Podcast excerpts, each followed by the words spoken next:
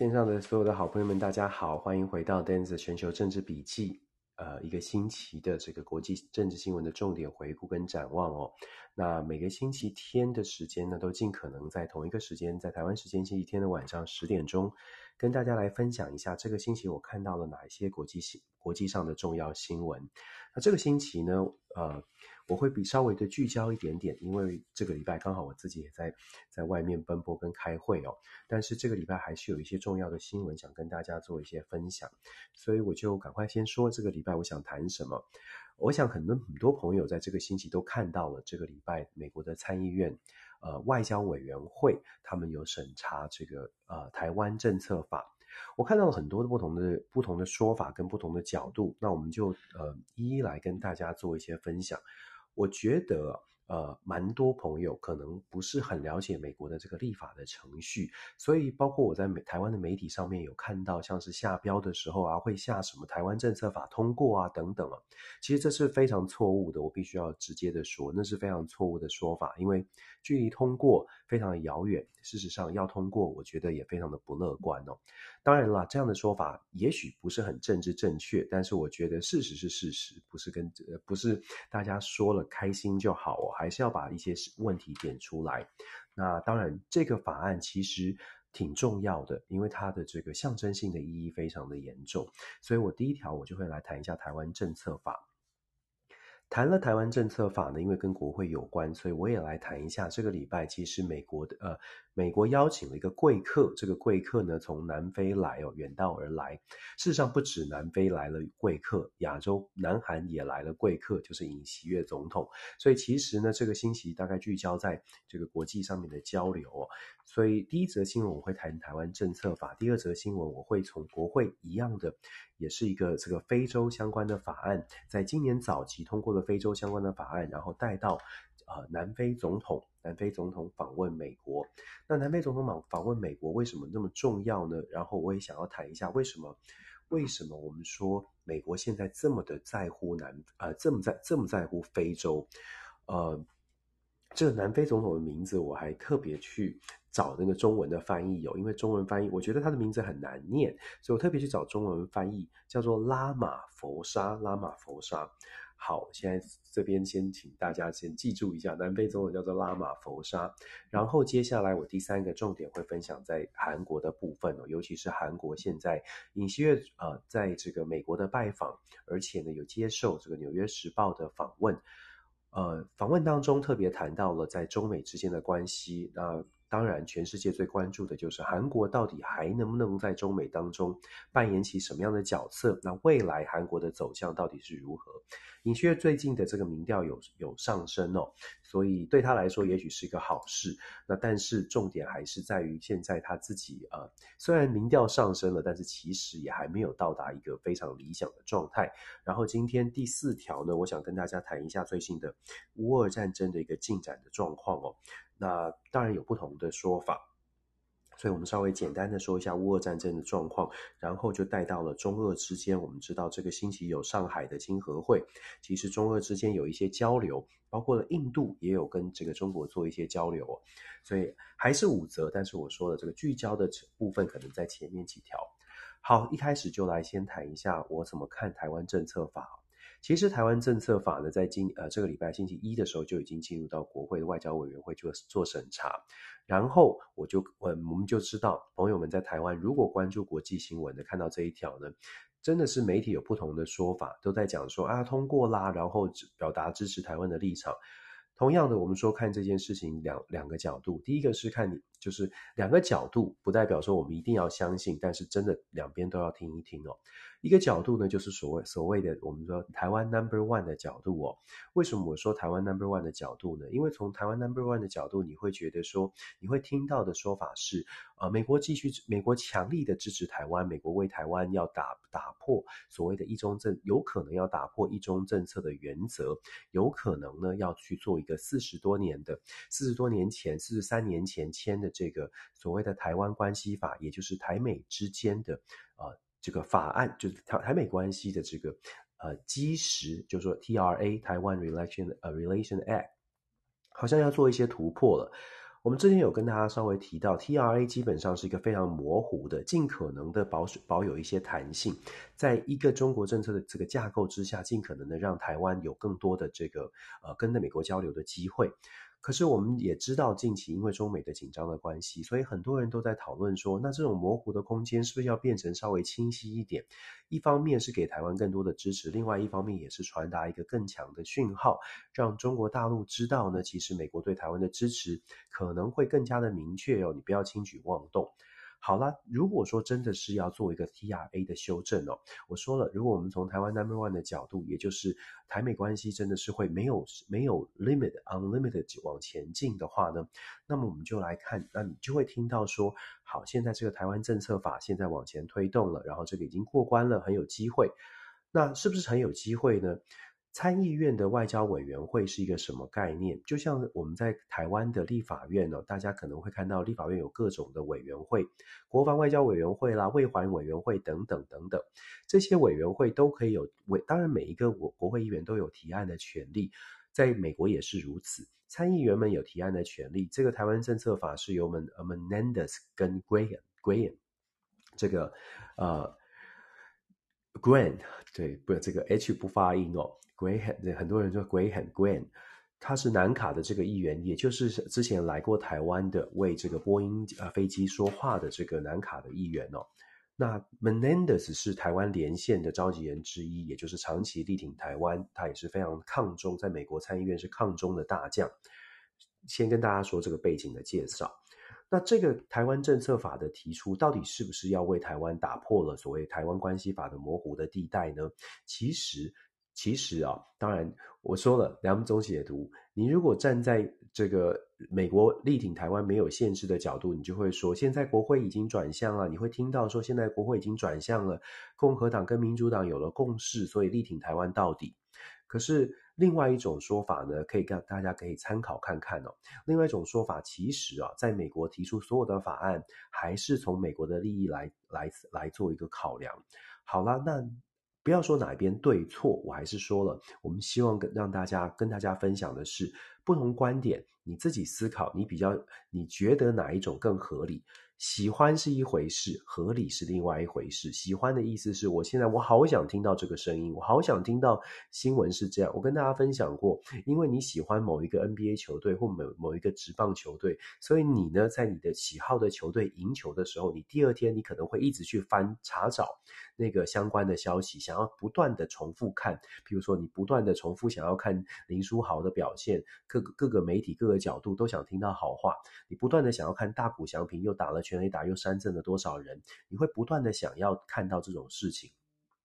同样的，这个是我们的喜好啊，会想我们想要更加的、更加听到一些好话，但是也必须要回归现实。当我们的这个喜、这个现实可能有不同的面向的时候，我们愿不愿意去听一下？好了，我说在站在支持台湾的角度，当然这是一个支持台湾的一个法案。可是站在现实的角度，国会有不同的想法。首先说，台湾政策法当中比较有争议的这些条文，其实大家讲了很多次了。比较有争议的条文是什么呢？比较有争议的条文是要把台湾的在在驻啊、呃、台湾驻美的这些台北经济文化办事处改名成为台湾代表处，把 AIT 的处长的位阶提升成为国与国的大使的位阶，然后把台湾定位在白纸黑字上面呢，在这透过台湾政策法定位成为非北约的正式盟国。然后这个法案当中还有呃四十五亿的这个军事的援助，那呃这是原来的条文哦，四十五亿的军事援援助，然后当然还有相关的未来要制约中国、制裁中国，如果中国对于中国大陆对于台湾有更多的这个威吓的时候，要如何来限制或制约中国？这是法案原来的条文。这个星期一，因为我刚好呃这个这个礼拜呃刚好到准备出外开会哦，那。呃，这这个星期三是实际上不是星期一，这个星期刚好在出外开会，我飞到在加拿大呃落落地的时候，来自国会的我的朋友，来自国会的媒体朋友，来自国会的这个幕僚就有传一些讯息，然后我就赶快看了一下，这个呃在国会里面传出来的消息，当然跟后来大家新闻也看到，我在脸书上也有分享哦。最大的差别在哪里？原始的条文我刚刚说的这些条文有做了一些修改，修得非常的小。Menendez 就是所谓的参议院的提案人。Menendez，呃，这个召集人，外交委员会的召集人，他自己出来的说法呢，是做了非常小的修正，只把他讲是说，只把这个、我们刚刚讲的这些争议的条文改成建议，而不是真的是立法白纸通呃黑字说国会国务院一定要这么做。那当然。你要看怎么，你要就要看我们怎么解读啦。如果你解读说，哦，这个修正很小啦，只是变，只是从立法变成建议，这是一种说法。可是各位，当你把这个要求国会要做，要求要求行政单位要改变，变成建议改变，其实差距是很大的。那一样的，就像我说的，你你想怎么听，你想怎么解读？你觉得这是这个一样是一样，这是一样的意思？那那当然这是一种说法。可是其实它的政治意涵差差距是非常大的，因为变成了建议案。为什么变成建议呢？来自行政部门呢、真的，我们在之前就已经跟大家说过了，行政部门其实不希望这样的条文去激怒到，去去影响到现在的中美之间的紧张。行政部门其实大家这个可以思考哦。如果你是总统，如果你是行政部门，你当然想要抗中，你当然想要制约中国。可是你希望在你自己设定的步骤上、步脚步之上来行事。行政部门拜登的团队当然有他自己的步骤，可是他这个时候遇到了国会推力推得这么大的时候呢，可能会打乱他自己的节奏，因为我们不知道行政部门是不是有更更好的想法。你有什么？你你想象一下，诸葛亮、诸葛孔明也不想人家在旁边告诉他说你必须怎么做，他可能觉得他自己运筹帷幄，一切都在他的盘算当中。这个时候有一个来自美国国会的力道要他说：“哎，你一定现在就要怎么做？”有的时候你会觉得。可能甚至是觉得很很很制造了一些麻烦哦，所以其实来自行政部门一直都有一个蛮蛮强的呃推，就是阻挡的力道。所以这个法案最后作为所谓的建议案，事实上它呈现的就是来自于行政部门的压力是很大的。而且呢，其实国会当中真的有不少人有不同的意见哦，就是会认为说，到底这个时间点去挑战这件事情，去突破这个红线，有没有符合美国的利益？好了，我们就说，那什么样符合美国的利益呢？从台湾的角度，我刚刚说了这些象征性的，这些都其实这些呃改名的事情啊，大家其实心里很清楚，这就是象征性的。它会改变台湾人民的现在的生活吗？不会。它会不会让它就是是不是真的会就因此了，因此改变了呃我们真的是国际上面的外交的地位？我必须说，我们平心而论，感受上来说好像升级了。可是，真的，我对我们的生活有什么改变吗？对我们的真真实的运作，外包括的甚至是外交的运作，这些更名的动作，包括美国国会所有的政治人物都说这是这些都是象征性的，因为包括了所谓的非北约主要盟国也是象征性的，因为在你如果回顾，我们之前也说了，二零零三年小布希总统任内就已经有一份有一份官方的文件说台湾是视同。等同这个北约非北约呃这个主要盟国，也就是说，没有这个台湾政策法，台湾所享有的权利待遇其实是一致的。那唯一呢，可以跟大家分享这个这个条法案当中调整了一个什么事情？调整了 AIT 的处长本来是说，哎，建议要成为国与国的大使等级的位阶哦，他做了一些调整，变成建议。这个部分其实我们在美这个在国会。一些交流的时候呢，其实有听到一些意见，什么意见呢？就是美国国会呢，有一些国会议员认为，AIT 的位阶应该要做调整。他并不是，他不是站在所谓的抗中或者是要挺台，他纯粹是站在立法权必须要监督行政权。国会部分的国会议员或者是国会幕僚，他们认为说。AIT 因为现在整个中美关系很紧绷，那紧紧绷的状态之下，AIT 其实作为亚太地区，这是这也是真实的状况。作为亚太地区一个非常重要的情资的中心，而且其实美国拨了非常多的资源在在台湾的 AIT，在这样的状态之下，国会议员就有应该要有权利可以监督这么大笔的预算啊的。这个付出到的一个这个海外的办公室，如果你不是由国会听证通过的大使的等级，事实上等于是政府派了一个官员，但是我呃国会是没有没有这个直接的任命权，没有直接的监督权，当然可以间接监督，但是国会认为，如果我们国会要掌握我们的这个呃立法的权利，要掌握国会的权利，他们会觉得这么重要的一个驻外的办公室，应该要有经过呃这个派驻的。外交官员应该要有被国会任命的这个过程哦，这是从美国国会部分的国会议员办公室传出来，他们认为这一条不见得是抗中或者是什么守护台湾，这一条是从国会议员的职权的角度来出发，觉得这是这才符合美国的美国的利益哦，所以。从这种角度来说，这我们可以看得出来，其实一个法案呢，在美国的国会，如果我们从台湾角度，我们可能只看到了支不支持台湾这个面向，可是忽略了其实美国国会的所有的立法，就像在台湾的立法院所有的立法，我们不会考虑太多外外国的，可能有一些思考说外国怎么看。但是大部分的立法委员恐怕还是思考的是美国人民或者是美国他的选区怎么看，或者是美国的利益怎么看。这也是为什么我会说，在台湾，如果我们看台湾政策法，大家都从台湾、台湾、台湾怎么样得到支持这种角度来切入，可能就会呃错失掉可所以对于这个台湾政策法到底能不能过关的这个判断，或者是它的重要性，可能就有点呃可能了。我说。大家，我说说，我们就尽可能的跟大家说不同的面向嘛。所以美国国会有这种说法。好了，那我们从另外一个角度来看台湾政策法哦。台湾政策法当中哦，我们刚刚说这几条都是象征性的，像包括台湾代表处在美国要变成台湾代表处，从台北经贸文事经贸经济文化办事处变成台湾代表处，AIT 的处长啦，或者是北北约组织这个北非北约呃主要盟国，这些都是象征性的。那台湾政策法当中，什么是实质的呢？各位朋友，台湾政策法当中最实质的就是那四十五亿的所谓的军事的援助了。这个军事援助哦，一样的。我们如果从台湾只从台湾的眼光来看，觉得这是力挺台湾。可是大家有没有试着试着转成美国国会议员的角度来看，四十五亿的军事援助代表的是什么意思？我们不是说邪恶势力，或者是邪把人家这个这个好像都是呃把人想得很邪恶哦，这不是邪恶，这就是国，这就是政治的现实。四十五亿的军事援助其实就代表了四十五亿的一个军军需市场的开放。四十五亿基本上，它为什么在这一次的修呃这个外委会？呃，修正的条文哦，本来是四十五亿，我说原始的条文是四十五亿，后来又加了什么呢？加了在第五年，这个法案如果通过，在第五年呢，加了一个二十亿的军事贷款。各位朋友，我们说，如果你去研究美国国会，尤其是美国的政治角力。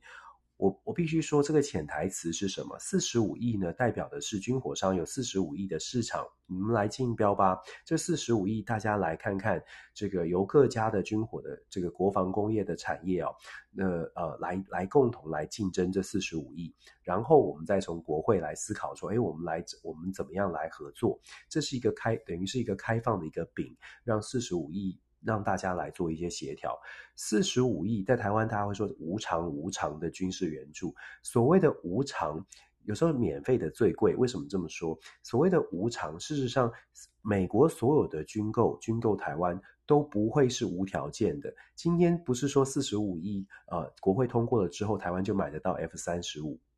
所以，其实大家是可以想一想的是，这四十五亿的军事援助，事实上是在美国所谓的建议之下，台湾可以买到什么武器？可是同样的，我们之前也跟大家分享过，美国目前对待台湾的态度就是以不对称战力为为基础哦。基本上，如果非美国认定的不对称战力的武装设备是不会到台湾的。所以这四十五亿呢，呃，就是在设定的条件之下。会给台湾相关的援助，确实看起来是不用不用还。但是选择性是由啊、可能是由美国我们说建议，再来这二十亿就更有趣了。为什么说更有趣呢？一样的美国政治哦，这二十亿的所谓的军事贷款，贷款首先贷款要还的，或者是按照美国的个这个军事对外援助的这些法条呢，要么是要台湾还，将来要还，要么就是要台湾必须要 matching，就是这二十亿呢，如果美军贷款二十亿，台湾就要想办法也在台湾的国防预算拨二十亿。那这个军事贷款呢，就限制就更多了，因为军事贷款买的品相就真的是要美国来决定的。好，为什么我们说这个这个很重要呢？大家可以思考哦，二十亿的军事贷款由美国来决定品相。各位朋友，国会议员其实每一个人都有自己的自己跟军火商的一些关系。我一样要说，这不是什么什么黑幕，或者是黑箱，或者是好像是什么呃秘密，这都是公开的。这就是美国政治有趣的地方，这都可以公开的查询到每一个呃每一个参议员、每一个众议员，他们自己背后都有一定的都有都有捐赠者者，都有支持者，可能是波音，可能是洛克希德马丁，可能是雷神公司，大家都可以上网查得到，这是 open secret。我要特别强调的是。大家呃，看到这二十亿的军事贷款，其实你要了解的是它的背后的政治运作。这二十亿的军事贷款代表的是参众议员自己要自己各显神通，去想办法让他这二十亿当中呢，可以跟这个他的他的这些支持者去做一些协调哦。我们尽可能的把把呃美国政治的运作方式跟大家分享，我们希望朋友们自己去思考。我觉得这。呃，我当然我知道这样说可能会有一些朋友会说啊，你这个 Dennis 老师，你怎么好像把美国说得很邪恶？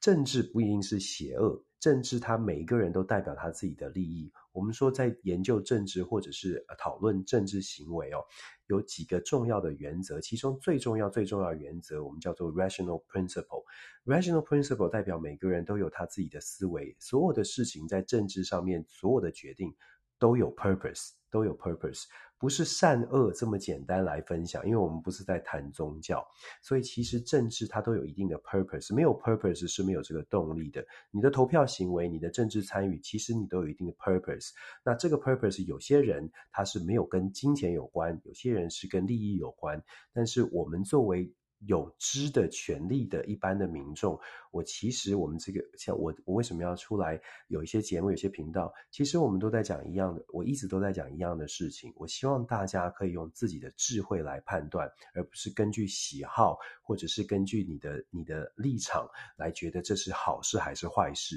真的是用理智来判断，这是到底是怎么样来解读这些新闻哦。所以我抱歉了，如果我觉讲的让大家觉得，诶，我怎么好像怀疑美。美国，或者是觉得好像政治很邪恶，我还真的要说，不是什么邪不邪恶，是有没有办法我们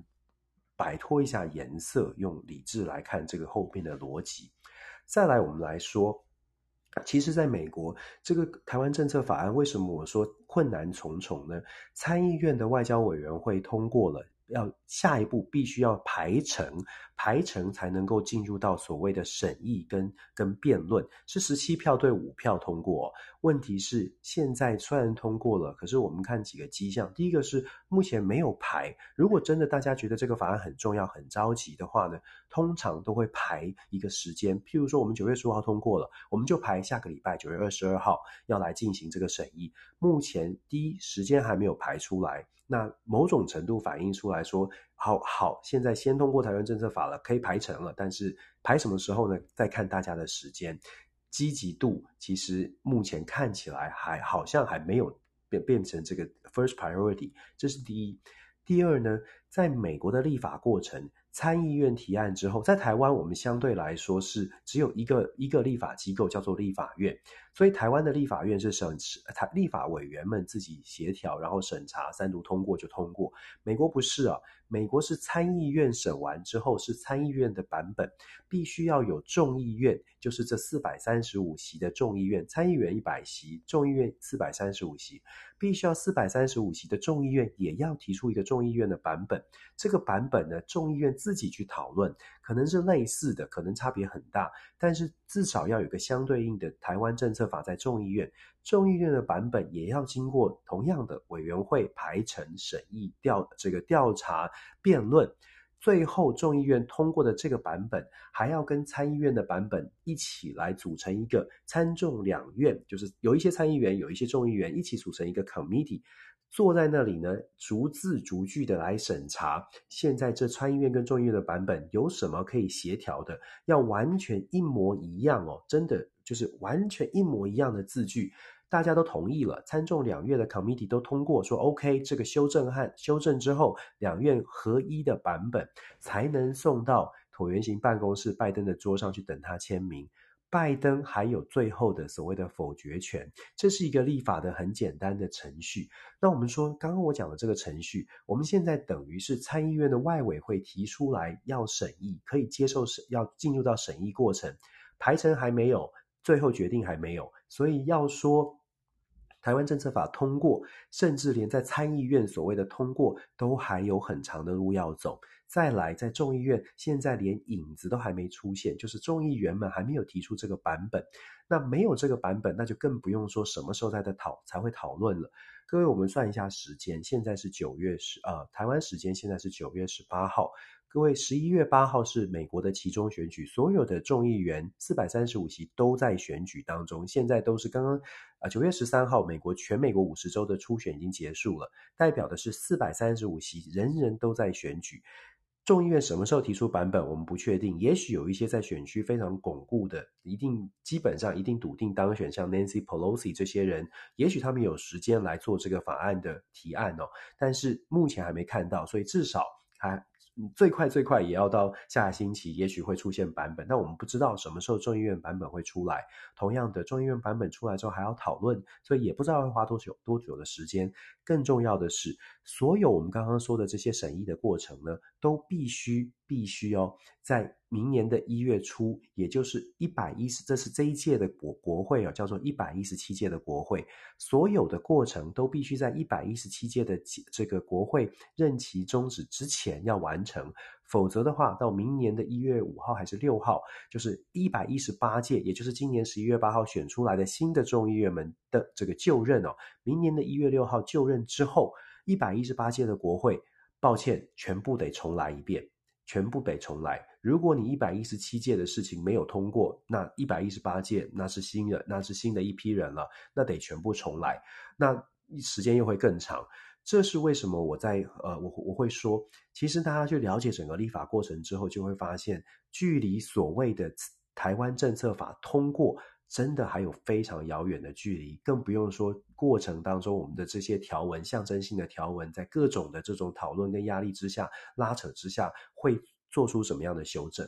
好啦，一样，那我们在。讲到好，看起来好像很悲观，其实也不是。我们再换回来，我们再换比较乐观的，就是说，你如果支持台湾政策法通过，那我们就来谈谈乐观的部分。好，第一个是乐观的部分呢，因为台湾政策法引起了很多的支持，引起了很多的讨论，所以你可以想象，在美国也有所谓的鹰派的，所谓的抗中比较强硬的鹰派呢，他对于台湾政策法是支持的。我必须说，是有很多鹰派的是采取的支持的态度。所以，当你的话题炒作起来之后，事实上鹰。派也许会做做更大的这个推力，也就是说，这一次台湾政策法的尝试没有成功，不代表之后在一百一十八届不会尝试成功哦。那如果有了这个潜力，或许我们可以看最后的之之之后的风向。当然，这很大一部分取决于中美之间到底未来是朝向更加的冲突，还是拜登有其他的这一些策略。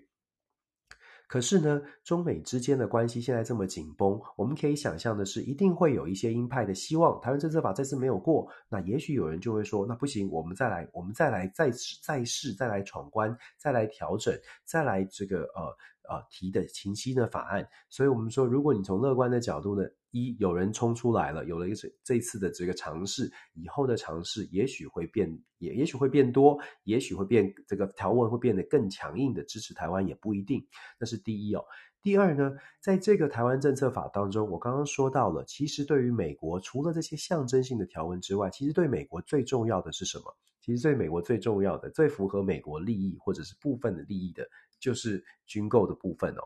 那军购的部分呢？其实我们说军购的部分要不要通过？其实通过的机会蛮高的，因为美国美国立法是这样：如果台湾政策法，台湾政策法如果在这个最后胎死腹中。可是常常做的事情，国会议员常常会做的事情是把部分法案的条文呢塞到其他的这个法案当中，包裹式的过关。那在军购的部分呢，最常出现的就是把这个军购的部分，四十五亿对台湾的军事援助，加上二十亿的军事贷款，把它挪到每年年底的所谓的国防授权法。大家常常会说国防授权法，其实所谓的国防授权法就是国防国防预算的一个编列一个法案哦。如果把它包到国防授权法，国防授权法是一定要过的，就是不可能，就是如果你不过，你就会影响到包括发薪水，全部都会卡关哦。所以国防授权法就是基本上就是国防预算，还它的过关机会就很大，那也比较容易这个包包进去。所以在军军事援助台湾的部分呢，是有可能台湾政策法提到提到的军事援助的部分，有可能就包到台湾这个国防授权法。所以我说，如果说大家要想要从乐观角度来看的话，台湾政策法也许呢过关的难度很高，未来可能要再看看情况。但是部分当中的部分的条文，至少在军事的支支持上面，因为整个美国的氛围是希望台湾能够有自我防卫的能力哦，所以呢这个。军军事援助的预算非常有可能会包到其他的法案当中过关。那至于说有些朋友更加期待的是象征性的，我们就是要有一个台湾代表处，我们就是要这个 AIT 的处长变成这个呃对外的这个国与国之间的啊、形形式上就是名目上变成真实的这个驻外大使，提高台湾的这个位阶。如果大家想看到这个部分哦，我觉得呃。它真的是有一定的难度，当然从美国的角度，他他考虑的很点很多，它会有一定的难度。我觉得其其实现在在台湾比较有趣的事情是，好像没有就是呃，因为政党立场的关系，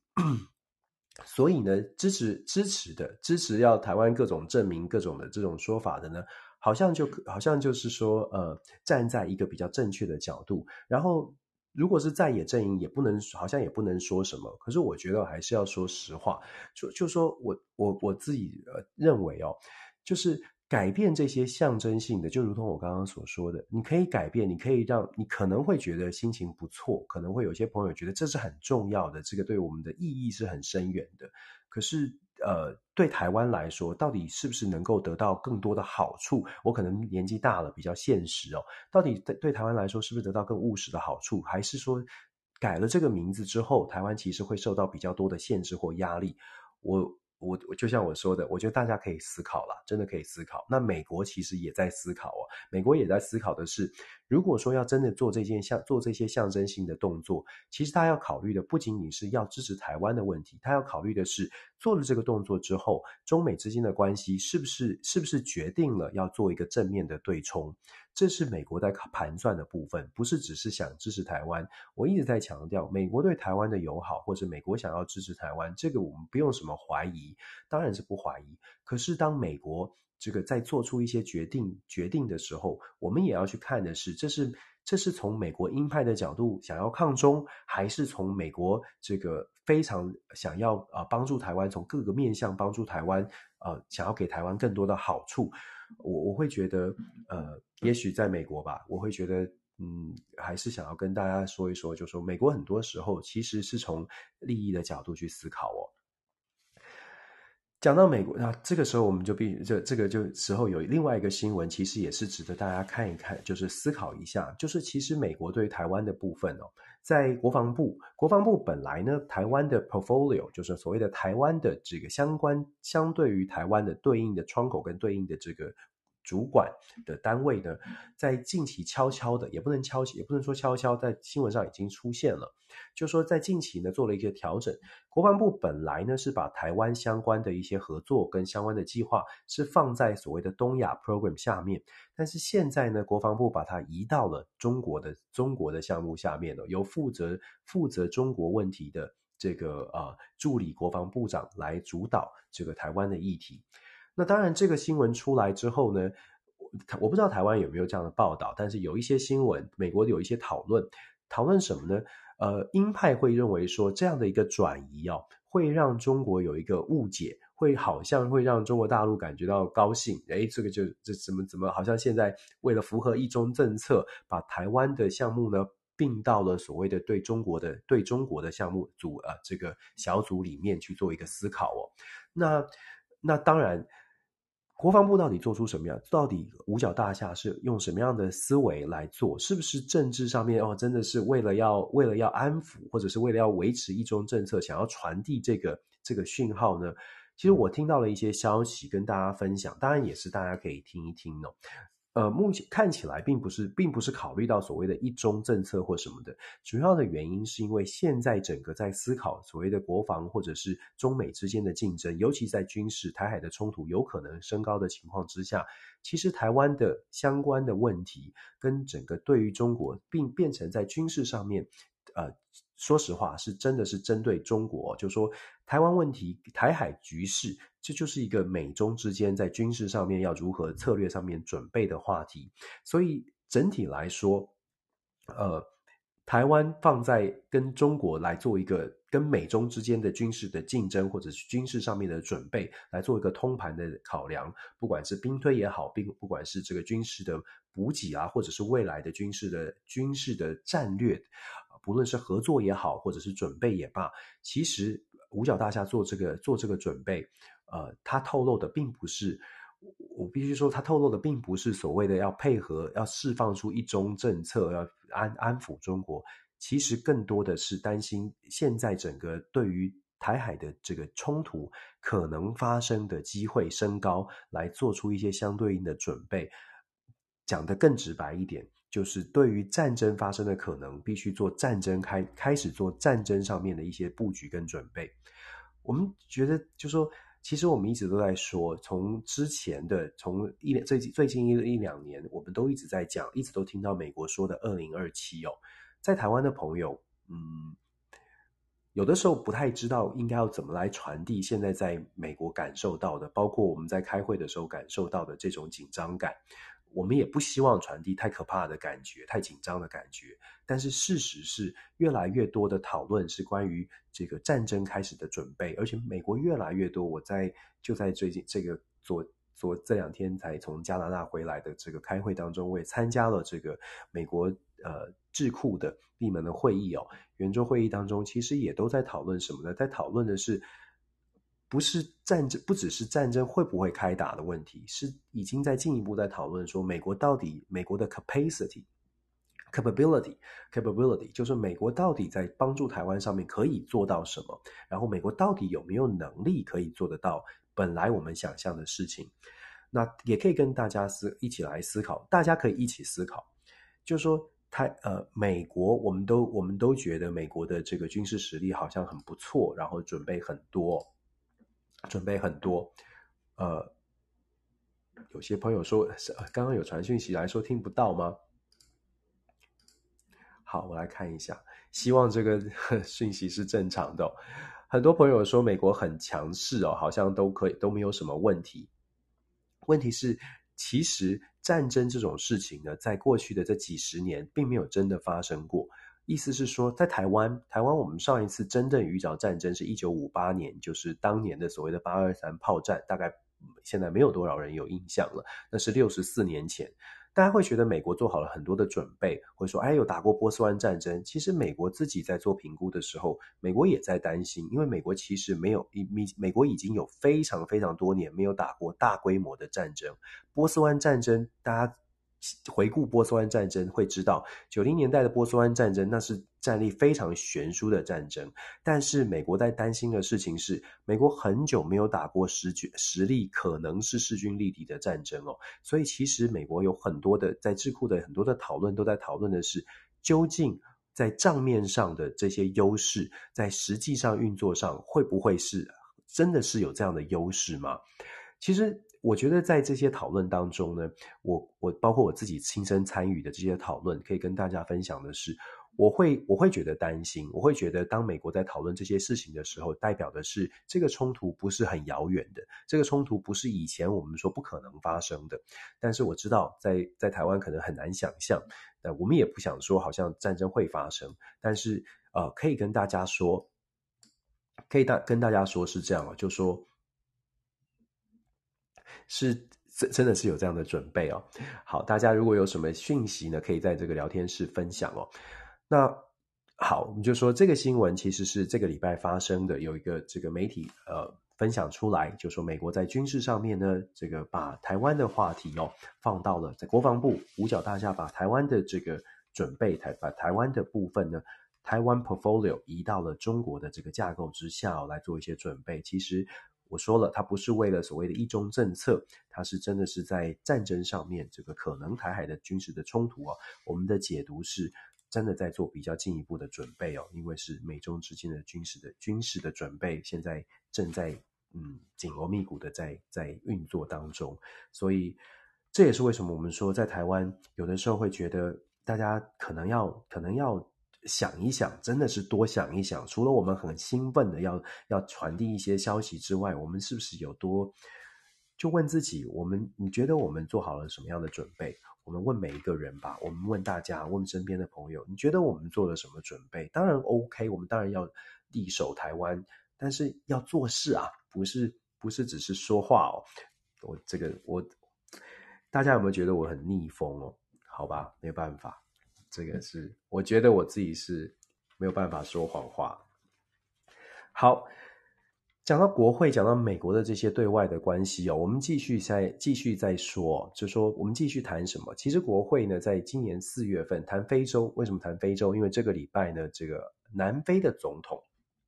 拉玛佛沙到了美国来访问了，而且是这个受高规格的对待哦。高规格的对待，为什么高规格的对待？事实上，美国拜登总统呢，在近期发表了他的这个所谓的新的 Africa Strategy，新的南非的策略，新的南非，新的非洲策略，不只是南非的策略，新的非洲策略其实蛮引人关注的。为什么呢？因为其实啊，其实美国大家在可能没有关注，我就一直在说，我常常喜欢分享非洲的消息，尤其是美国最近在非洲真的是动作很多。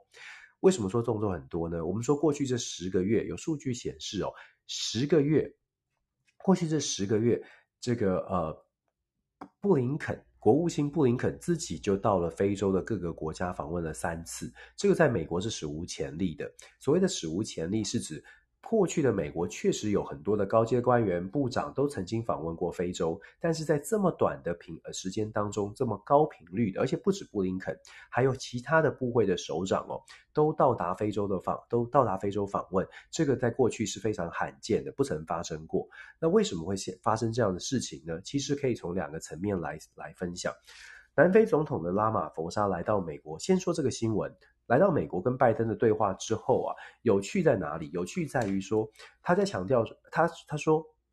两位总统都说要强化美国跟南非之间，美国跟整个非洲大陆之间的关系。可是大家记得吗？在乌俄战争爆发之后，南非所采取的态度，南非是少数几个保持中立哦，不愿意投这个反对票的国家哦。所以，我们说到南非是民主国家，大家也会奇怪奇怪说，哎，为什么南非跟俄罗斯怎么不不谴责俄罗斯呢？其实，呃，我不知道大有多少朋友知道。非洲大陆、俄罗斯、中国、美国，其实非洲大陆呢是基本上这三个国家，再加上欧洲的部分的国家，像是法国，其实，在非洲大陆长期以来都有一些都有很多的角力哦，在资源上、在政治上都有自己的这些势力，都希望可以影更加的影响非洲国家。在南非啊，事实上，他们过去长期以来跟美国当然有很好的关系，可是他们跟中国、跟俄罗斯的关系也都不错。所以在乌俄战争发开呃爆发之后，南非其实站的立场一直都是呃保持所谓的中立啊，他们觉得这个不是，他们不愿意去做，到目前为止都没有谴责俄罗斯。所以南非的总统到美国来访问的时候，当然知道双方有不同的意见哦。拜登的声明稿呢？拜登的演说稿说，就很婉，非常婉转的说，他知道有一些 difference，但是重点是他们希望，就是美国跟非洲大陆呢，可以更加的加强化合作，很重要。那当然，南非也是顺势就讲说，希望可以这个呃，就是有不同的意见，但是希望美国可以更加的重视非洲。那行礼如一的这段话，其实我们这进一步去做做解析哦。美国跟非洲到底为什么这么？为什么美国这么重视非洲？我刚刚说了，布林肯访问非洲这么多次，这么多次，十个月走了三次哦。两个层面来说吧，第一个是在经济上面的资源上面，第二个是在政治上面哦。我们先说非洲有五十四个国家，我们之前有跟大家讲过，非洲五十四个国家当然有不同的意见，可是想想看，非洲五十四个国家代表什么？代表我们如果强调国际合作，或者是所谓的联合国，这个非洲大陆哦有五十四票啊，各位。如果联合国他大家觉得说，哎，这个票很重要，跟选举一样要抢票的话，非洲大陆有五十四票，你在你很少在其他的地方可以一下子，而且这个非洲大陆的这个票呢，相对于很多的国家来说，我待会会说为什么非洲国家的票有的时候可能你操作的空间还比较大一些哦。所以事实上是这样，就是说在非洲。在资源上面，我们先说非洲资源。我们在看很多电影都知道，非洲有钻石啦，非洲有很多的这个天然的资源。当然，我们之前也提到了所谓的这个 resource curse，就资源诅咒的问题哦，就资源很多，但是国家没有办法发展，因为贪污，因为政权的腐化。那非洲的资源其实大家都想要，都很多国家都觊觎很久了。美国的国家地理呃地理地质调查局 USGS 事实上有针对非洲大陆呃的这种矿产哦，尤其是美国现在很强调的所谓的干净资源、干净能源，所谓的 clean energy，要生产 clean energy，尤其是电池相关的这些产业哦。事实上呢，呃，美国地质调查局说有大概四十种四十种的这个。能源是需要的，四十种的矿产是需要的，其中有超过十十多种是在非洲大陆拥有丰富的这个蕴藏。那拥有丰富的蕴藏，代表着你当然要跟这些国家保持好的关系，或者是甚至是有办法可以接近呃进入到开采，你才能够获得这些这些稀少但是又很重要的资源。举一个例来说，美国最最最近哦，像是布林肯他访问卢安达，访问刚果民主共和国。大家会，他他的访问是说，哎，我们要谈民主，我们要谈交流，我们要帮助这些国家，是因为这些国家有内有内战、有饥荒，有很多的这个内部的问题。美国呢，在访问的时候是讲说，希望可以把这个这些国家可以帮助这些国家，但是这么巧合的，这两个国家呢，其实拥有着全世界少有的所谓的坦坦坦铁矿，碳铁矿是这个 tantalum 的吧？钛铁矿呢，它是用来做电池的很重要的这个矿产哦。有些朋友可能更熟悉一些，但是我只能从这个数字上面告诉大家，或者事实上面告诉大家，这两个国家对于钛铁矿是钛铁矿很重要的出口国。刚刚果民主共和国事实上也因为这个这个铁矿啊，事实上也曾经发生过内战哦，因为外国势力都想要呃争取这个钛铁矿。那现在就非洲的这些矿产呢，让大家觉得哎，很很希望，很希望可以这个，很希望可以介入。那这是美国介入的其中之一的原因。那当然，我刚刚说了另外一个原因，就是在政治上面。所以政治上面如果可以拿到拉到更多的资源，当然还有还有当然还有军事啦，政治、军事、外交哦。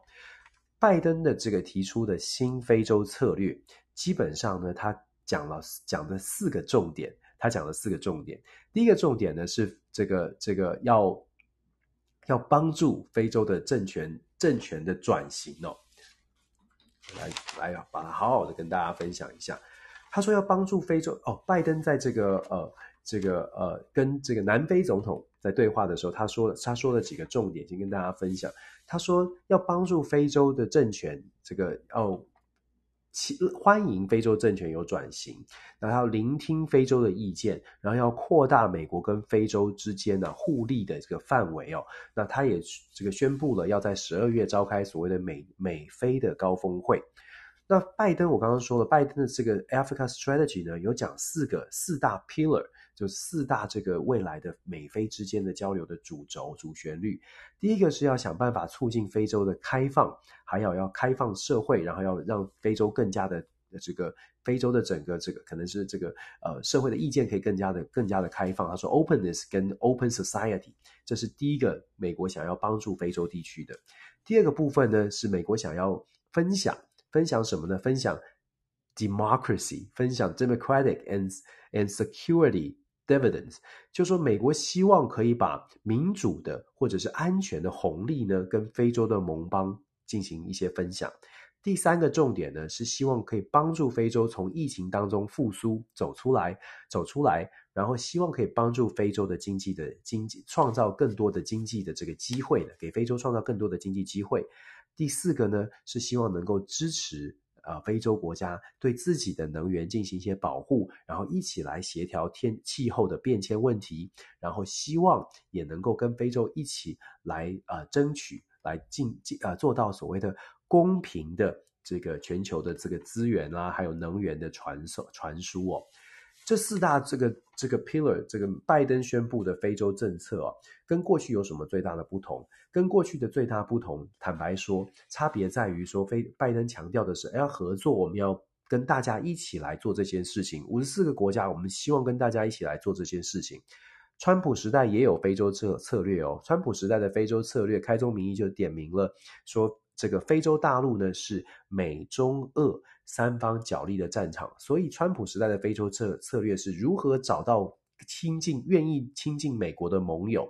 所以两者的差别在于，川普要确定说，我跟刚果交往，刚果是不是站在我这一边？所以川普的策略是在非洲的五十五十四个国家去谈，说你要不要站在我这边？你站在我这边，我们就是盟盟友。然后川普的非洲策略是拉更多的盟友。拜登的策略呢是想要开放的，诶，五十四个国家，我们通通都希望做朋友，我们站在这个原则上面来做一些合作。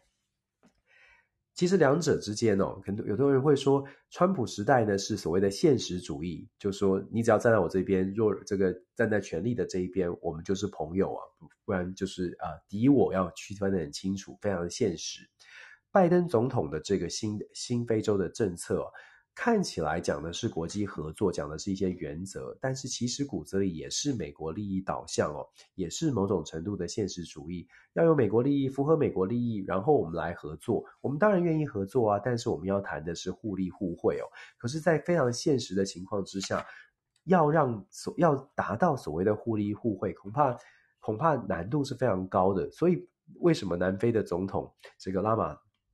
拉玛佛沙到美国也在特别强调说，你得拿出现实啊，你得拿出，你得真的让非洲国家感受到你的、你的、你的这个外国直接投资要增加啊，你的企业愿意在在在在非洲地区不只是设厂要投资，要长期经营，你的援助必须要真的来到非洲啊。其实美国对外的政策，尤其是对于所谓的开发中国家。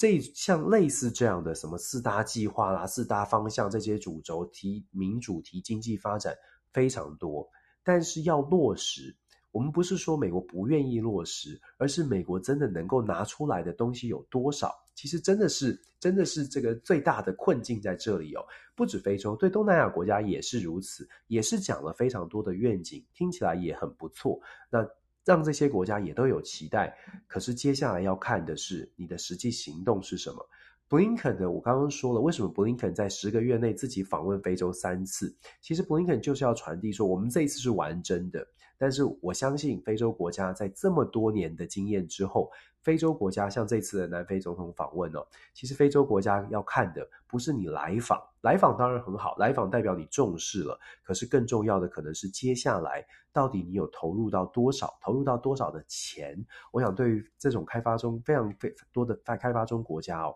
真的投入多少钱比较实际哦，因为他们真的是需要这些建设的经费，也真的是需要这个，真的是要企业在当地扎根，否则的话，呃，美国要在非洲地区跟大家做做交流，难度很高。现在根据拜登的这个建这个计划，他们提出来说，首先第一呃第一第一个阶段可能要在撒哈拉以南的地区哦，成为就是协调者，协助这个非洲国家开发，尤其是在这个金属。金属啦、能源的这些部分，他们希望可以扮演一些角色，这是他们在非洲策策略当中有特别提到的地方。朋友们，我不知道大家看有没有听到这个撒哈拉沙漠以南是一个什么概念哦？其实撒哈拉沙漠以南以南哦很有趣，就非洲整个地图你打开来看，撒哈拉沙漠以南，其实这个撒哈拉沙漠以北为什么不管呢？也不是不管，是。这个就是国际政治这个利益，大家大家协调哦。撒哈拉沙漠以北呢，其实很多的很多的国家其实跟欧洲国家可能更近，因为地理位置关系，更可以更可能更近一些哦。所以美国大概也不太想不太想踩线哦。这个也是很有趣的一个一个部分，因为他特别讲说，在撒哈拉沙漠以南的地方，这个是也是很值得观察哦。那其实美国跟非洲啊，之前就已经国会其实有签一个法案哦，在很早之前，国会就已经签了一个 AGOA，就是 Africa Country African Country，呃，African Growth and Opportunity Act，非洲非洲发展及机会法案。非洲发展跟机机会法案呢，在这个法案当中，透过这个法案，非洲国家只要向美国提出申请，虽然没有真的是所谓的自由贸易协定哦，但是透过这个法案，美国呢总共有批准了一千八百项的产品，当然不算太多了。你看千百万种的产品，美国有批准一千八百项来自非洲的产品呢，是可以在到美国的啊、市场是免关免税的。那另外呢，这个呃，透过这个法案还有。附带的一些条款呢，还有说大概五千种的商品呢，是可以经过特别的申请，也可以进到美国市场免税。目前呢，按照这个法案，有三十八个国家，五十四个国家当中有三十八个非洲国家，目前是通过这个法案，有把他们的部分商品卖到美国市场。但是就像我说的，首先它开放的市场还是相对小的，因为只有一千八百种产品哦。我们说一千八百种产品，其实真的不是很多，因为你这么多的几千百万种的商品，所以第一不是很多，第二呢，事实上是这个。金额也不是太大，所以目前这个法案它是很存在着存在的，但是呢，这个非当然想当然尔的是，非洲希望可以更更加的扩大。我们之前跟大家说过了，美国对于开放市场这个是一个很很很有争议的话题，要不要开放美国的市场，让其他国家的商品进到美国来，而且享受的没有关税这件事情，在美国。多年前，也许在当时全球化刚开始，全球贸易刚刚这方兴未艾的时候，可能大家觉得 OK 哦。但是现在哦，从川普川普时代，为什么川普会当选？大家回去看这个理由之一，就是因为很多人，很多的美国人觉得我们的工作被中国抢走，被制造这被被墨西哥抢走，我们的很多的东西都外移了，所以开放市场，甚至是呃会甚至导致这个什么所谓所谓的全球化的贸易。对于美国很多人而言，不是精英阶层哦。对于美国一般大众而言，不是非常正向的一个词汇哦。所以，我们说，如果说真的要啊，要让美国说开放非洲的产品要全部进进来美国。呃，政治人物恐怕要非常的努力的推动才行哦。但是还是一样的，我说，以国以美国利益的角度，你要看到这样的事情落实，恐怕还有一段路要走。非洲也在也在推动所谓的非洲跟美国的自由贸易协定哦，这个也推了好多年了。其实这也是为什么我们一直在讲说台湾，我们在谈谈台湾的时候，大家都说我们是不是可以签这个自由贸易协定？我们是不是可以签双边的双边的贸易？难度就在这里，难度就在好，我们台湾现在越来越重要，半导体很重要。我之前也是跟大家分享过，要用什么样的策略可以说服美国，至少可以像是非洲国家这种类似这样的条款，你不用全部开放，但是你至少某一些品项是不是可以开放？透过这样的方式，这个方式呢，听起来不漂亮。听起来不漂亮，因为我们大家喜欢听自由贸易协定，我们喜欢听就是听一个大的合作案，自由贸易协定一签，台湾商品全部都到美国市场，不用不用税，这当然是最理想的。可是如果没有办法一一步可及的话，有没有办法透过像我们刚刚讲到的这样的类似的法案，先是几个品项，先是几个项目，甚至某种产业先过？我觉得这个是这个是台湾呃呃可以思考，而且在战战略上。可能比更更加更加可行的，这是这也是为什么我一直在说，其实真的大家可以可以把政治的分歧放在旁边哦，不用不用呃，为了为了整个整个台湾的发展哦，把政治分歧放在旁边，用用智慧来想一下，到底来怎么来怎么样来面对台湾的国际局势，甚至是跟台美之间的关系。啊、除了象征性的意义之外，怎么样才能够真的帮助到大家，而不是帮助，而不是只是帮助到政治上面的利益，帮助到每一个人的利益，这是可以可以思考的部分。好了，讲到这个南非总统访问，我们就讲一下韩国总统访问。韩国总统尹锡悦现在也是在全全世界风尘仆仆的走透透哦。先是去了这个英国女王的这个丧礼，然后接下来呀、啊，这要到联合到联合国的演说，到接在美国呃接受一些这个进行一些交流。他这个礼拜有接受美国《纽约时报》的这个访问，特别想谈一谈为什么呢？因为过去的很长一段时间，南呃韩国。从文在寅总统时期，我们之前也跟大家说过了，文在寅总统一直都希望在中美之间保持一个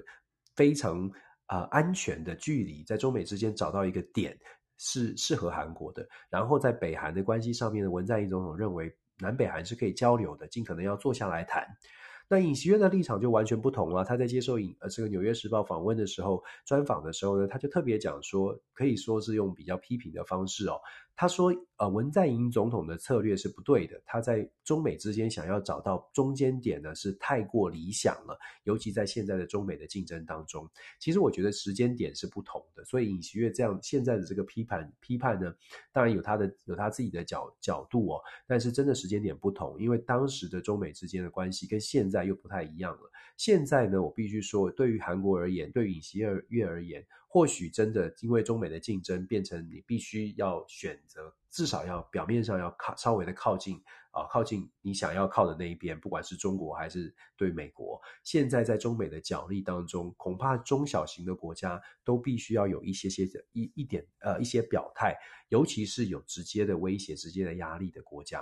呃。少数的国家，它可能稍微有点距离；少数它有一些斡旋的空间，可能它会选择站在中间一些。但是基本上都会至少在这个考量到自己国家利益，呃，可能会算一下到到到底跟谁的做的生意比较多。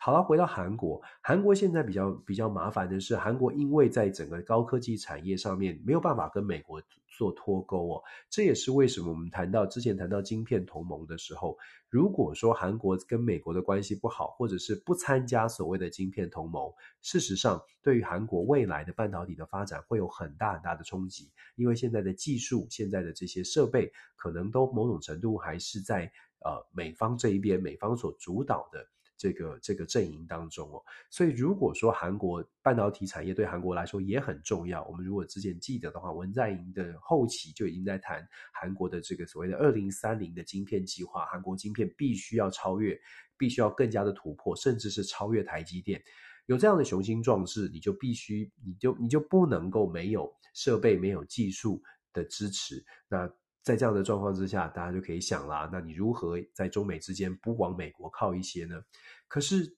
往美国靠一些，韩国也要思考的是，那市场在中国当然有在减少的趋势，可是市场在中国，所以尹锡悦现在啊、呃、传递出来的是，呃，他在中美之间他会稍微朝向美国，但是尹锡悦在专访里面也特别讲说。韩国跟美国走得更近，或者是跟所有的盟国走得更近，但是没有想要，没有任何的，没有设定任何的假想敌，尤其没有设定，没有把中国设成假想敌哦。所以其实他也在呃传递出这些讯号，就说呃也不能说是示弱，但是至少是很现实的，想要传递给中国现在中国这个北京北京当局哦，韩国有他自己的有他的考量。但是可能传递出来的讯号是我们没有要与你为敌哦，还是可以谈的，还是可以谈的这个讯号。那北京怎么解读？北京要不要买单？那是北京当局的这个考量。但是韩国想要传递的是，我跟美国走得比较近，因为有我的考虑，我有我必须必须要这样做的事情。问题是，呃，跟中国的关系，韩国也没有打算要撕破脸。倒是跟北韩的关系哦，尹锡悦就比较强势的，就是批评文在寅。他用什么来形容呢？他说文在寅总统啊，就好像觉得在朝鲜半岛上啊，这个在这个南韩好像就必须一定要跟北韩做朋友，好像是小学生坐在这个教室里面，只有一个朋友，一定要去想办法跟他交朋友。听起来啊，尹锡悦感觉尹锡尹锡悦的觉得是我们我们确实是在小同同一个小的空间里面，在同同一个教室里，但我们可以玩我们自己的，我们不一定要跟你玩哦，所以。尹锡悦的态度呢，对北韩是强硬的，是是相对来说是强硬，而且也打算要继续强硬，因为他目前看起来他是说会跟呃美国建立好更多的在军事上面建立好更更紧密的一些关系，另外呢，跟日本的关系呢也想办法在修补当中。当然，国内会遇到很多的反对的声音，尤其是韩日关系，但是我相信这个尹锡悦目前既定的这个方向呢，大概就是亲美和日，然后不抗中。但是，但是抵制北韩哦，或者制约北韩，我想大概是这样。但我们之前有说过了，尹锡悦期待北韩的去核化难度非常高了，因为北韩我们说了，北韩如果没有核子武器，他不会安心的。金正恩是睡不好觉的，所以不太可能。至少我们看不到，目前看不到任何的迹象。北韩说我我放弃核子武器，我们想好好谈，希望你可以进口多一点的汉堡啊，什么都都来哦。你知道金正恩喜欢吃西式的这个素食哦，但是我想北韩应该自己会做吧。好了，韩国的状况呢，事实上现在是，呃，有一个尹锡悦想用外交的政策来来这个表现他的这个能力哦。很多人觉得他是政治素人，大概做不好。那他的民调确实是上升一些些了，感谢这个宇宙差米长期跟我分享哦，他的民调目前上升了，从本来二十几啊，现在竞争到三位三十几了，所以事实上是有上升的。稍微的回稳一些，但是根本的问题还没有完全的解决，因为美呃韩国的国会当中呢，还是一个朝小野大的状况哦，所以短期之内呢，尹锡悦可能要加把劲，好好的努力。当然，这跟韩国的经济也是目前短期的现在看起来还是稍微的这个还可以，还没有非常的糟糕哦，是有一点关系的。但是在这边我想补充哦，目前目前的状态，整体的局势哦。呃，全球的经济，当然我不是经济学家，我只能从政治的角度来看经济。全球的经济要能够真的真的复苏回来，真的看到完全这个复苏的曙光呢？我觉得到明年初之前，明年的第一季之前，大概难度都蛮高，甚至各方的预测都是经济的衰退，可能就在可能接下来会发生，不是今年年底，就到明年明年初哦。所以在这种经济经济衰退。政治不稳的状态之下，我我真的会觉得，所有的人不止在台湾，所有的朋友都应该要多多的关注一下这个整个呃国际上面的一些脉动哦。现在有点像是这个打那个游这个电电动游乐场里面那个那个有那种打打地鼠的那种机器，全世界的地图摆开来之后呢，那个地鼠好像嘣嘣嘣嘣就会跳出来，然后一个一个去打它。你这不在这个游戏结束之前呢，平稳下来之前，我我觉得很多的这个小精灵，很多的地鼠还会慢慢的，还会慢慢的出来，只是有没有相对应的这个回应的方式，回应不好的时候，可能就扣分的情况就是比较比较多一些哦。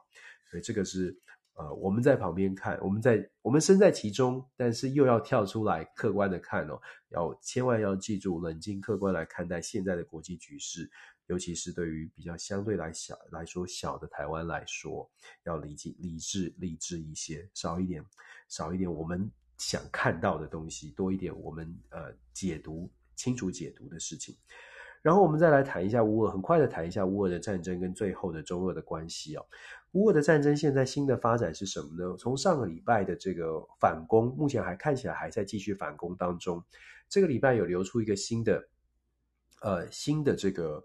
呃，影片这个新的影片呢，是说瓦格纳集团或华格纳集团，就是俄罗斯亲近普丁的这个华格纳集团，现在在监狱里面征兵哦，在监狱里面征兵的影片视频被流出来了。目前看起来，确实俄罗斯在军事上面开始出现了一些征兵的动作，也开始出现了更大的压力，包括了大家可能也看到一些视频，是关于俄罗斯国内的一些政论节目或者是辩论节目，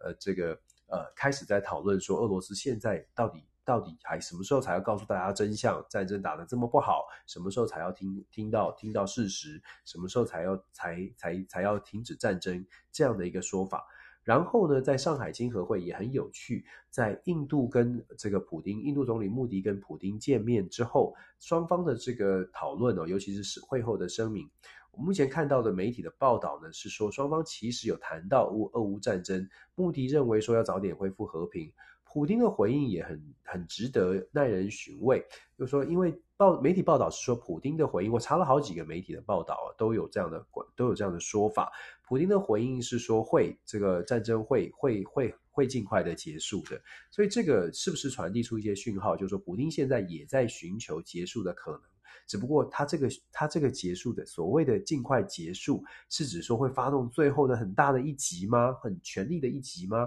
还是说会想办法上上谈判桌？那如果要上谈判桌，要怎么样下台？要怎么样把这个强势转为要要变成要谈判？这个我觉得这个也是考验的普丁的智慧哦。但是目前看起来这些迹象，目前种种的迹象显示，至少我们看到的媒体的迹象是说，呃。乌克兰确实在反攻，而且反攻让大家觉得很很振奋，西方国家也也愿意更给更多的支持。那俄罗斯呢？目前我就像我们说的讯号释出来的是，俄罗斯正在啊。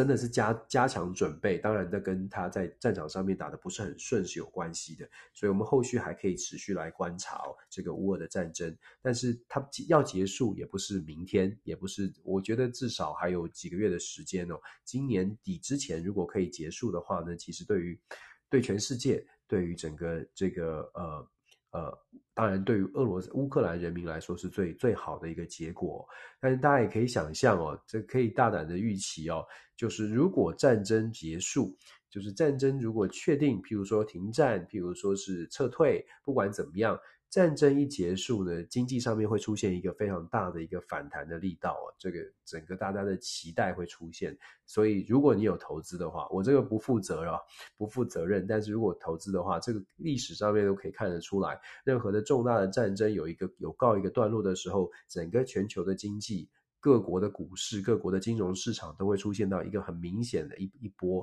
一波这个反弹，一波冲这个冲高，大家觉得啊，终于出现了一个希望了。所以，呃，这这完全没有要大家投资的意思，只是说我们会看到这种这种这个这个 moment 出现，只不过什么时间而已哦，就看大家是不是有多多关注国际政治的新闻了。那再来呢？最后就是我们刚刚讲到的上海经合会，有在这上海经合会当中呢，有各种的说法。什么叫各种的说法呢？就是中俄之间的关系到底是如何哦？因为这个中俄之间的关系，我们说俄罗斯因为在战场上面并不是很顺利，所以他们很期待跟中国之间有更紧密的交流。包括在谈到台湾议题的时候，谈到台湾议题的时候，俄罗斯的态度呢，也让西方国家在猜是不是俄罗斯。呃，因为自己的战争战争打得并不是很顺利，所以特别去强调台湾问台湾问题，来创造出一种俄罗斯如果在台海呃局势发生状况的时候，会加到加入到中国这一边，等于是也在传递一个强的讯号给西方国家，就是对于台湾问题呢，你要特别小心哦。如果台湾问题西方国家的逼得太前面了，也许会变成一个中俄联手的一个状况。但对于中国而而言呢？俄罗斯释放的这些善意，中国当然不会没有接受到。习近平当然知道，北京当局当然有感觉，就是俄罗斯希望可以跟中国走得更近一些。问题是，对于中国来说，什么样才符合更更？怎么样才符合北京的利益呢？到底是很明确的，呃，斩钉截铁的说，我们来支持俄罗斯，还是继续的保持一个模糊的关系？那我我觉得，我个人觉得，对于北京现在的盘算，当然是保持模糊的关系哦。甚至哦，有一些评论是说，呃，中国其实对于俄罗斯这场乌俄战争，其实也已经觉得有一点，有一点这个疲惫了。所谓的疲惫，就是说，呃。战争打不下来，然后有有太多的这个政治政治的政治的盘算，然后西方国家对中国的压力，某种程度也是因为乌俄战争、呃、持续进行，呃连连带而连带而来的、所以当然这对习近平而言，我们知道他的二十大十月十六号登场的二十大，他国内有很多的问题。国内啊，必须要来做一个解决，尤其是中国的经济哦。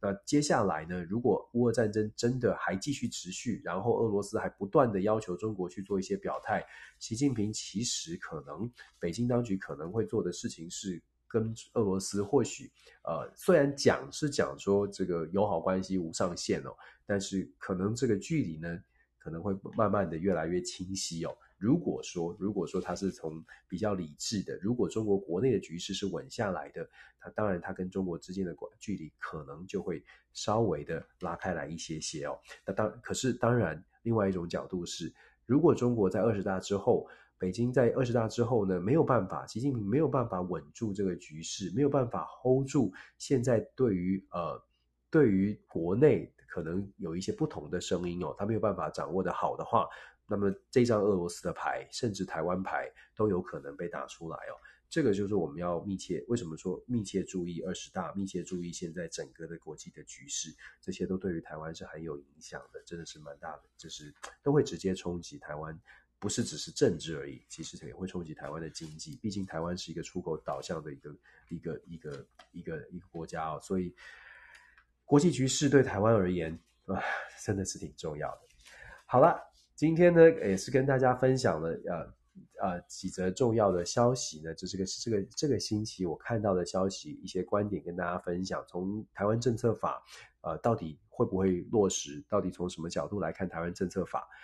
到这个美国国会，到美国的对非洲的政策，然后整个的国际的现实，在操操作所谓的各国的关系的时候，会遇到什么样的状况？然后美国到底从从什么样的角度来看？然后我们也谈到了这个南韩的访问，也谈到了乌俄战争，也谈到了现在的这个啊、中国大陆的这个一些啊、可能的一些想法哦。那接下来呢，在最近呃，接下来从现在到年底哦。真的蛮多事情蛮呃值得关注的。我们一直呃一直都在说乌俄战争造造成的能源的冲击，真正的考验即将到来了。到了十月份、十一月，天气变化了，呃真正的考验，在战场上，在能源上都会开始变成迫切的危机。欧洲的国家能源价格还在上升当中，这些上升的价格是不是让民众可以接受？是不是会出现不同的声音？其实是非常值得关注的，因为国内的力量会影响到对外的、对外产生的、对外可以呃呃分享的资源哦。那呃。所以说到今年年底，其实还蛮多蛮多的这个呃状况可能会出现。那在美国的部分呢，当然我们知道十一月八号的选举也非常的关键。目前民主党呢开始声势在上升了，拜登当然想要想尽办法的要尽可能多拿一些席次。众议院到目前为止看起来两百四百三十五席当中呢。恐怕多数不会落，不会继续在民主党的手中，非常有可能会变成共和党拿下了众议院。那参议院呢，大概是稳固的。参议院应该因为改选的席次只有三十五席哦，呃，每三每每两年参议院改选改选三分之一左右，是啊，它是看区域的。这个都是美国国美国政治的一些有趣的美角。所以我常常觉得美国谈美国政治哦，不是谁比较比较懂或者是什么，是。大家都要多多听多看，因为美国政治没有台湾政治，台湾政治相对来说复杂是在人，美国政治是除了人之外，还有制度也很复杂，所以很多的魔鬼都在细节当中。如果我们过分的简化去解读美国的政治，常常就会出现我刚刚一开始所说的，台湾政策法过关了，其实还差蛮远的。OK。好，所以谢谢大家，谢谢大家的陪伴。我们在每个星期的同一时间，尽可能在星期天晚上跟大家做一些这个礼拜的一些回顾跟分享。选择的新闻呢，是我看到的一些消息，然后希望可以做深入深入的一些讨论。那也希望大家我们一起来学习，我们继续来看这个国际上面的变化。现在的整个的亚洲的局势，或者整个国际局势。变化蛮多，很多小新闻，以前大家没有注意到的，现在都值得大家看一看了。毕竟现在并没有一个一锤定音的国家，没有一个超强的稳稳定的国家哦，所以大家真的可以一起来学吧。这个国际政治其实没有那么没有那么的呃没有那么的艰深，没有那么的无聊。其实跟尤其是想着跟台湾都有关系，大家可能这个学习的意愿会高一些。我们就继续一起学习，一起分享。谢谢，祝福大家接接啊，接下来一切顺利哦。哦，对了，台湾的这个地震好像是蛮严重的，我真的是希望大家一切都平安顺利。我看到一些视频，我都觉得好像是假的，后来发现好像是真的，像是桥梁的断裂哦，呃，非常的呃令人担心。希望大家一切平安顺心。我知道在花东部分好像比较严重一些，这让我想起了当年的九呃九二一大地震，很多很多年前了，很多有一些年轻朋友都都没有经历过，呃。台湾是在地震带上了，所以其实大家啊、多注意啊、多注意，然后像这样地震地震发生的时候，大家是不是互相帮忙一下？然后这个呃我我们就一起祈祷，希望天佑台湾，一切都平安顺心哦，祝福大家，谢谢。OK，晚安喽，我们下周再会，拜拜。